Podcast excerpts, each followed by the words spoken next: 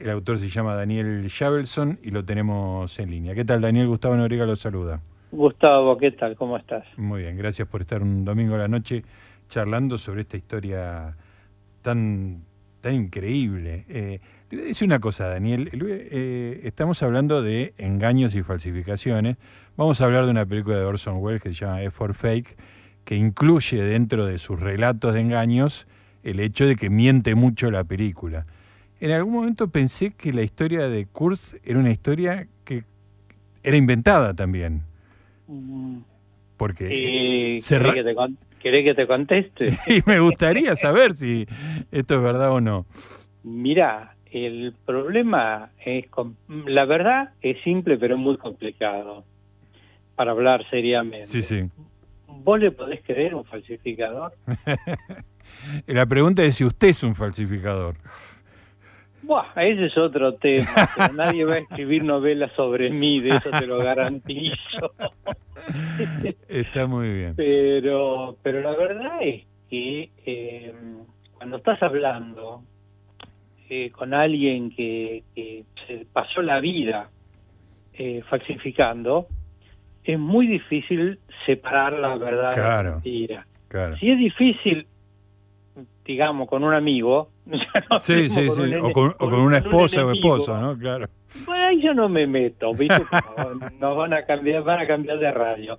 Pero, este, pero si eh, asumimos por ambas partes que la persona se ha pasado la vida hablando en español, en criollo, lunfardo, truchando todo, todo, todo lo que le pasaba por las manos, porque tenía esa facilidad extraordinaria. ¿Viste? Hay gente que tiene unas manos maravillosas que pueden hacer cosas que uno no, no puede ni sacar un tornillo. Sí, sí, sí, cosas que uno no imagina que se pueden hacer, digamos. Claro. No ya hacerlas, sino imaginar que se pueden hacer. Sí, y, y sí, las hacía. Entonces, eh, es difícil eh, saber cuál es el límite. Claro. Eh, porque todo el mundo tiende, lógicamente, cualquiera que te cuente sus memorias, cualquiera que te cuente un recuerdo. Sí, una anécdota, claro. Una anécdota, cualquiera que te diga que fue a pescar y te cuente el tamaño del pescado, este, lo va a exagerar un cachito.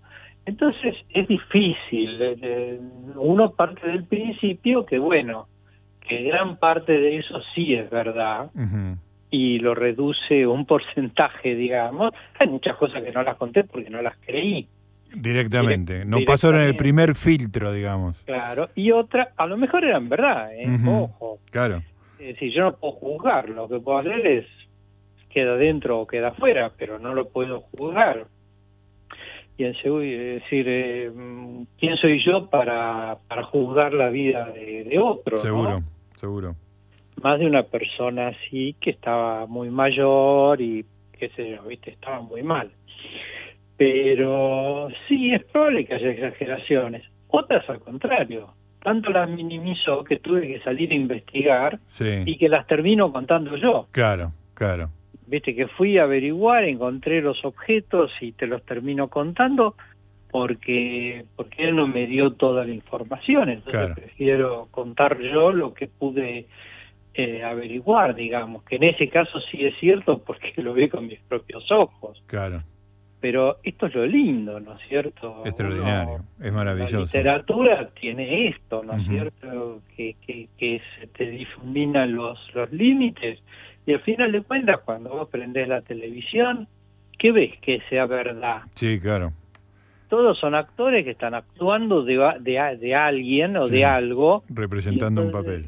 Claro, bueno, eh, esa es la vida y la literatura también. Entonces, este encontrarte con este hombre que se pasó 50 años eh, falsificando todo, todo, lo, que uno se le ocurriera y del tamaño que, se te ocurra imaginar, este, sí, te preguntar, ¿es verdad? ¿Me está engañando? ¿Está exagerando? ¿Se equivocó?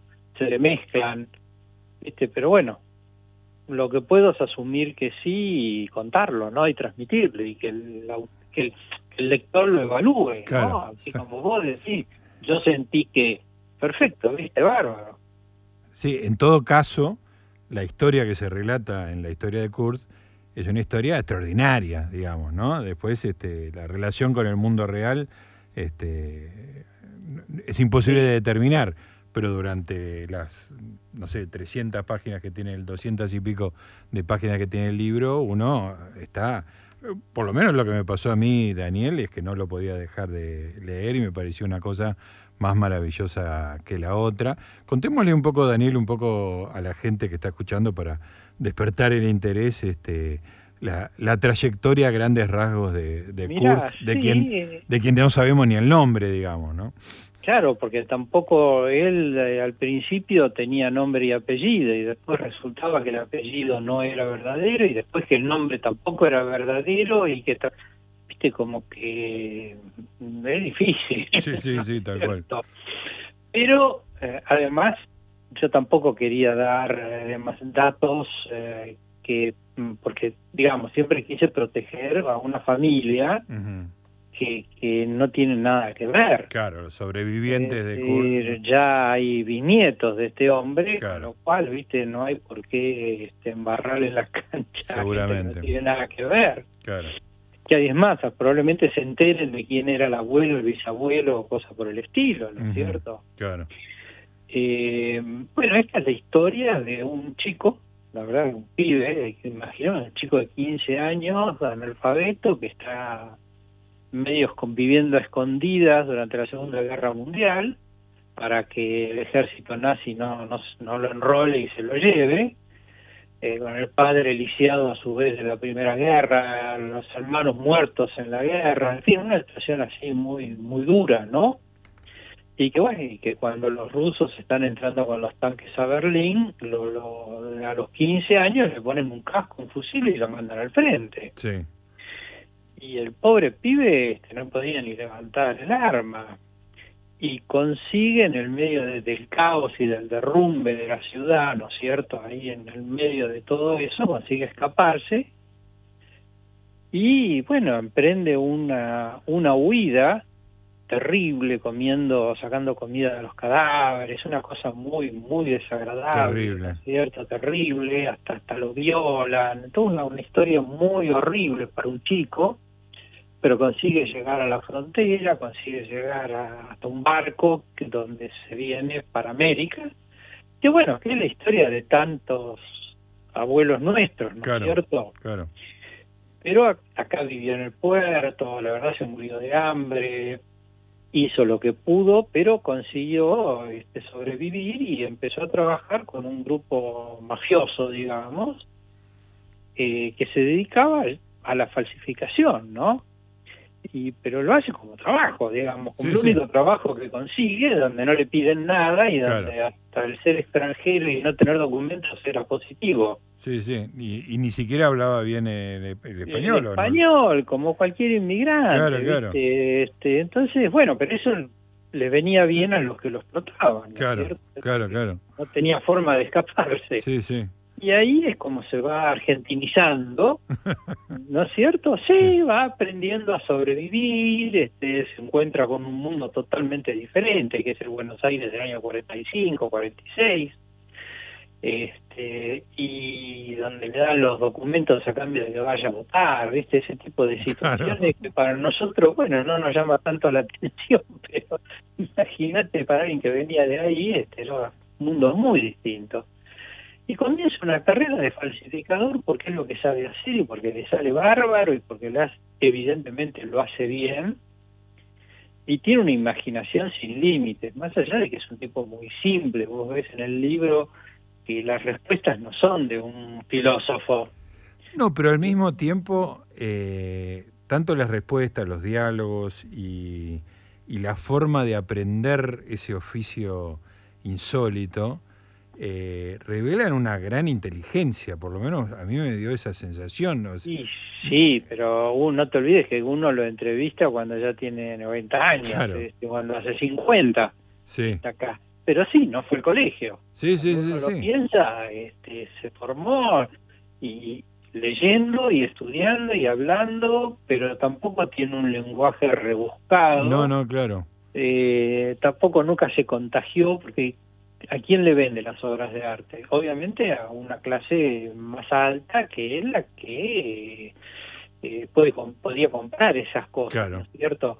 Pero él venía al contrario, se da cuenta de inmediato que él no tiene que mimetizarse con, ese grupo social, sino por el contrario, tiene que pasar desapercibido. Sí, sí, sí. Porque si no, va a caer. Claro, claro. Sí, ahí hay un otro rasgo de inteligencia, ¿no? Que él, o, por lo menos hay una decisión muy consciente de, de no usar su, su, su expertise eh, para hacer plata desenfrenadamente, sino simplemente para, para el pan diario, digamos, ¿no? No, no sobresalir, ¿no? Y eso, y todo el tiempo lo repetía, vos sabés que era una cosa muy insistente, ¿no?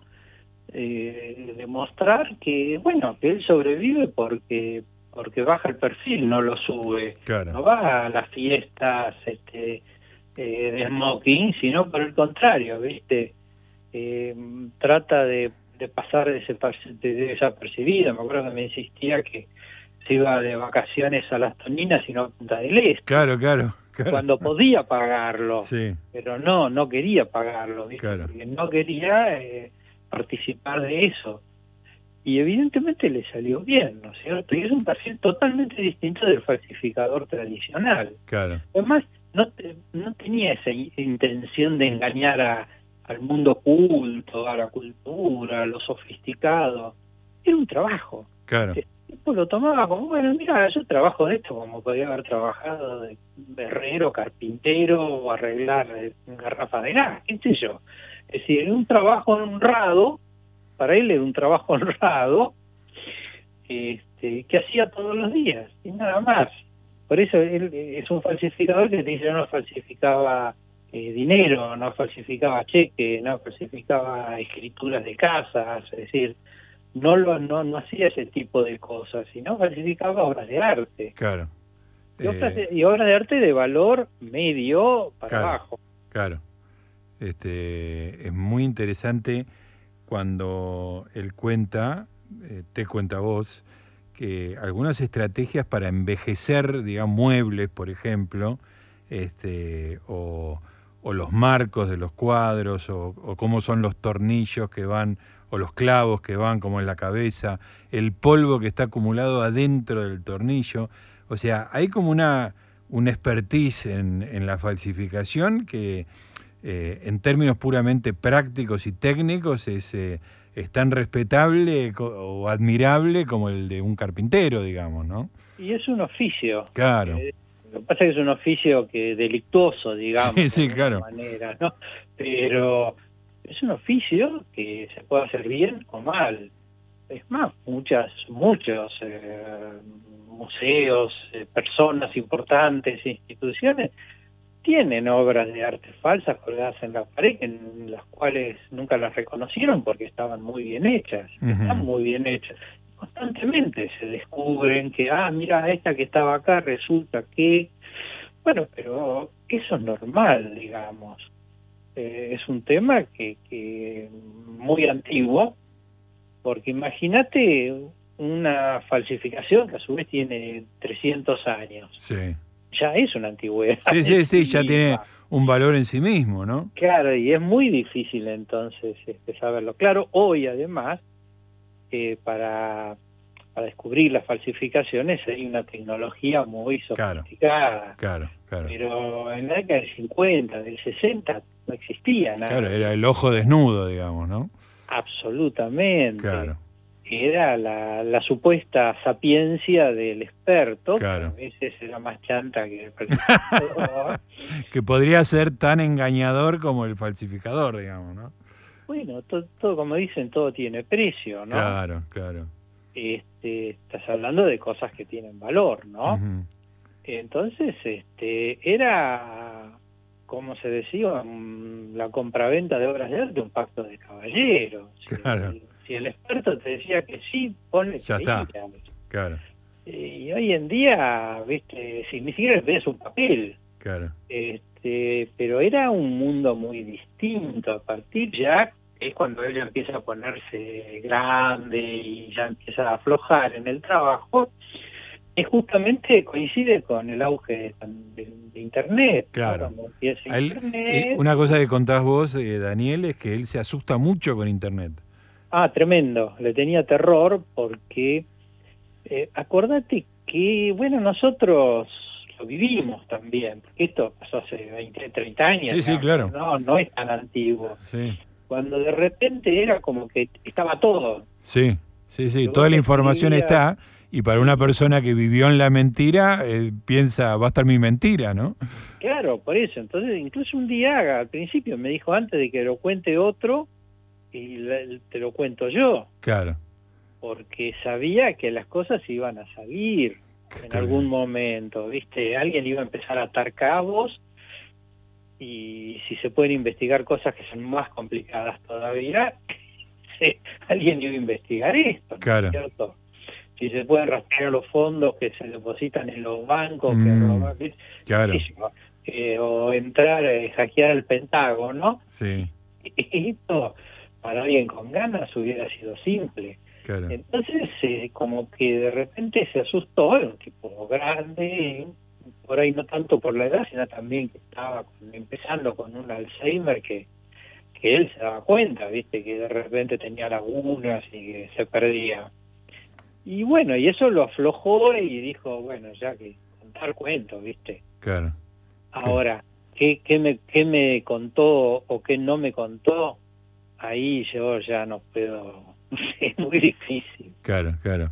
Eh, otra cosa que me, fascinaba era cómo, bueno, empezó con los muebles, con esta cosa de envejecer, de cambiar edades, etcétera. Y eh, en algún momento eh, me, pareció muy fascinante que era como una especie de crítico de arte que te hablaba del, del, del dripping de Jackson Pollock, que él se daba cuenta de, cómo tiraba eh, Pollock la, pintura sobre, sobre el tapiz, este, los brochazos, y sabía, sabía leer eso, digamos, ¿no? Claro, este ahí está la, capacidad que tiene el falsificador, ¿no? Claro, de ver esas el detalle, ¿no? y que solo el experto ve. Claro. Por eso, hoy en día, la única posibilidad de Mira, llevemos otro campo. ¿Vos comprarías un coche usado sin preguntarle a tu mecánico? no, ya que no. Bueno, un cuadro se compra sin preguntarle al experto. Claro. Eh, entonces, eh, ahí era donde él, él aprovechó para meterse.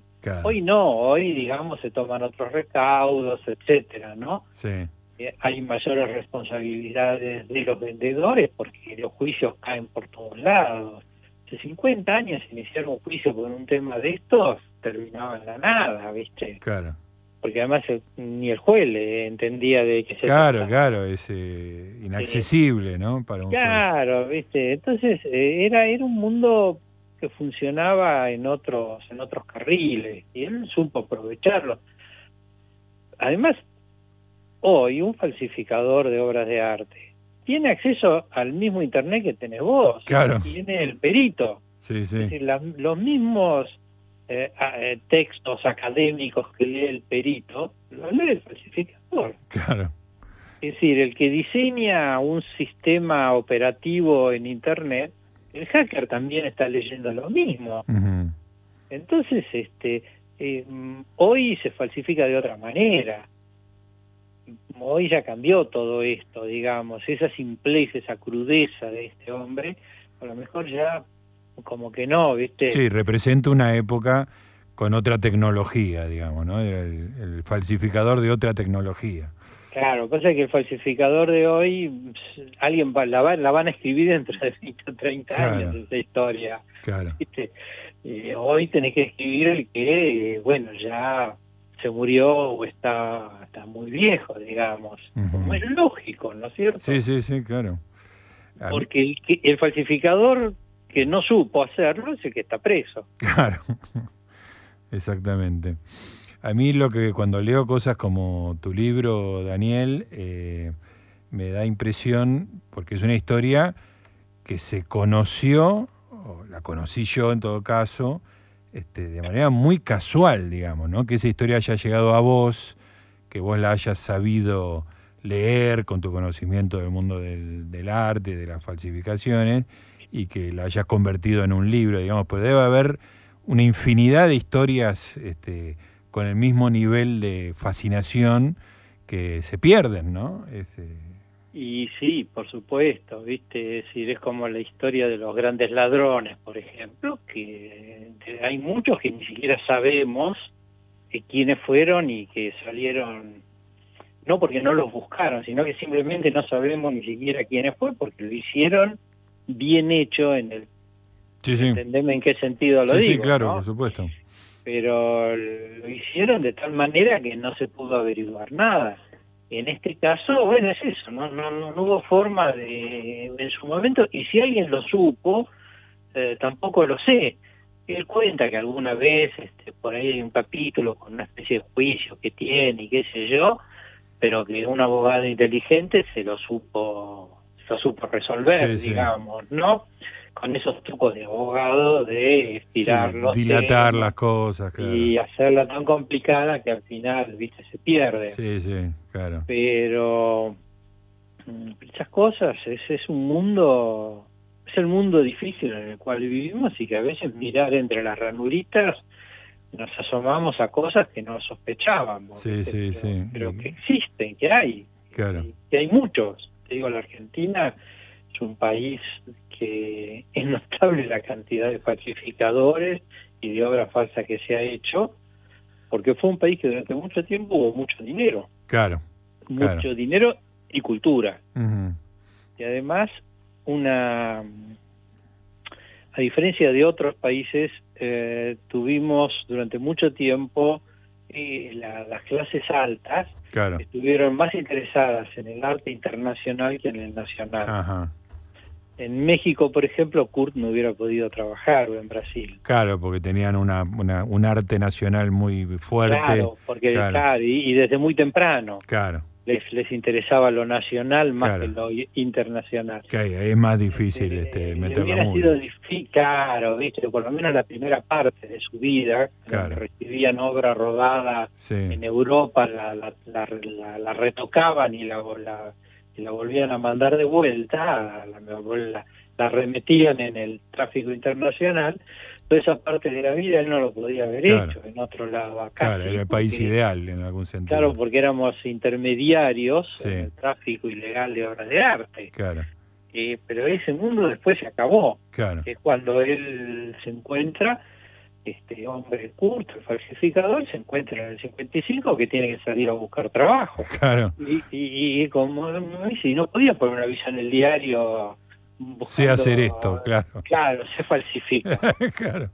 Este, y, inventa un truco fantástico que es engañar a una mujer de mucho dinero, este, vendiéndole, son sacándole qué es lo que, ¿Qué es lo que ella quiere tener, y haciéndole lo que ella lo que ella quiere. Fabricando los muebles que ella cree que, que, necesita quiere claro y vendiéndoselo que me pareció sensacional. Sensacional como anécdota digo pero hay cuánto le dice con uno al mes ya estaba no es que le llevaba todos los días porque eso lleva tiempo no seguro seguro. Daniel me quedo me quedo sin tiempo. Te quiero te quiero convocar otra vez porque esto se entrecruza con otra cosa que es el destino de las obras de arte en Europa durante la Segunda Guerra Mundial, eh, que, sé que es un tema que manejas eh, bien, este, y me gustaría en algún otro momento conversar con vos sobre eso, porque me parece interesantísimo también. Bueno, cuando quieras, por supuesto, hablamos y charlamos porque este tema para mí es fascinante. Absolutamente. Bueno, solo me queda recomendar la historia de Kurt Falsificador de Daniel Shavelson. Gracias, Daniel. ¿eh? Un abrazo. Gracias. Chao, hasta luego. Ahí estaba, ¿eh? ¿eh? un libro espectacular, una historia increíble que se la contaron a él y él la contó como se la escuchó.